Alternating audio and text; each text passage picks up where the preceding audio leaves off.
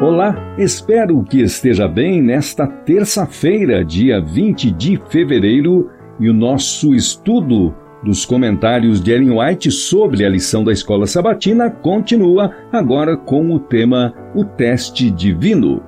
A atitude de se demorar na beleza, bondade, misericórdia e amor de Jesus fortalece as faculdades mentais e morais. Enquanto a mente estiver sendo treinada para fazer as obras de Cristo, para tornarem-se filhos obedientes, vocês se habituarão a perguntar: É este o caminho do Senhor? Jesus se agrada de que eu faça isso? Essa conduta irá agradar a mim ou a Jesus? Então, toda pessoa se lembrará das palavras do Senhor Puseste sob a luz do teu rosto os nossos pecados ocultos. Salmos 90, verso 8. Muitos precisam fazer uma decidida mudança em seus pensamentos e ações se querem agradar a Jesus. Raramente podemos ver nossos pecados na grave luz em que Deus os pode ver. Muitos se têm habituado a seguir uma conduta de pecado e seu coração se endureceu sob o poder de Satanás.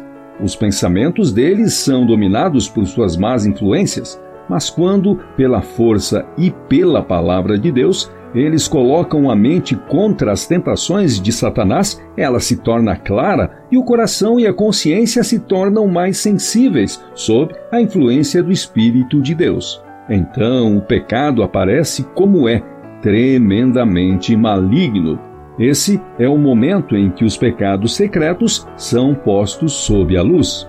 Eles confessam os pecados a Deus e deles se arrependem e se envergonham. Deus tira esses pecados de sob a luz do seu rosto e os lança fora. Quando José foi tentado a se desviar do caminho da retidão, transgredir a lei de Deus e mostrar-se infiel a seu senhor, firmemente resistiu e deu prova do elevado poder do temor a Deus em sua resposta à esposa de seu senhor. Aqui está um exemplo para todas as gerações que venham a existir na terra. Embora as pessoas estejam expostas a tentações, devem sempre compreender que há uma defesa à sua disposição e que será culpa sua se não forem preservadas. Deus será um auxílio presente e seu espírito uma proteção. Embora cercados das mais severas tentações, há uma fonte de força à qual podem recorrer para resistir a elas.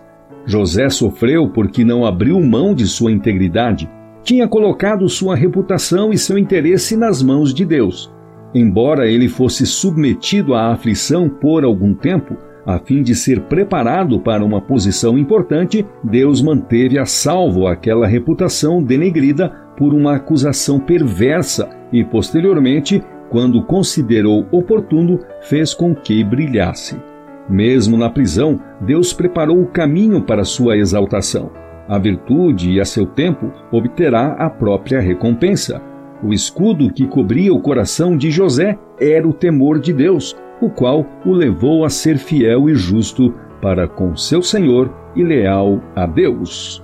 E aí está o nosso estudo de hoje, que teve citação dos comentários de Annie White no Comentário Bíblico Adventista do Sétimo Dia, volume 3, páginas 1302 e 1303, e por último, do livro História da Redenção, páginas 73 e 74. Amanhã é quarta-feira e o nosso estudo será O Engano do Caminho Perverso.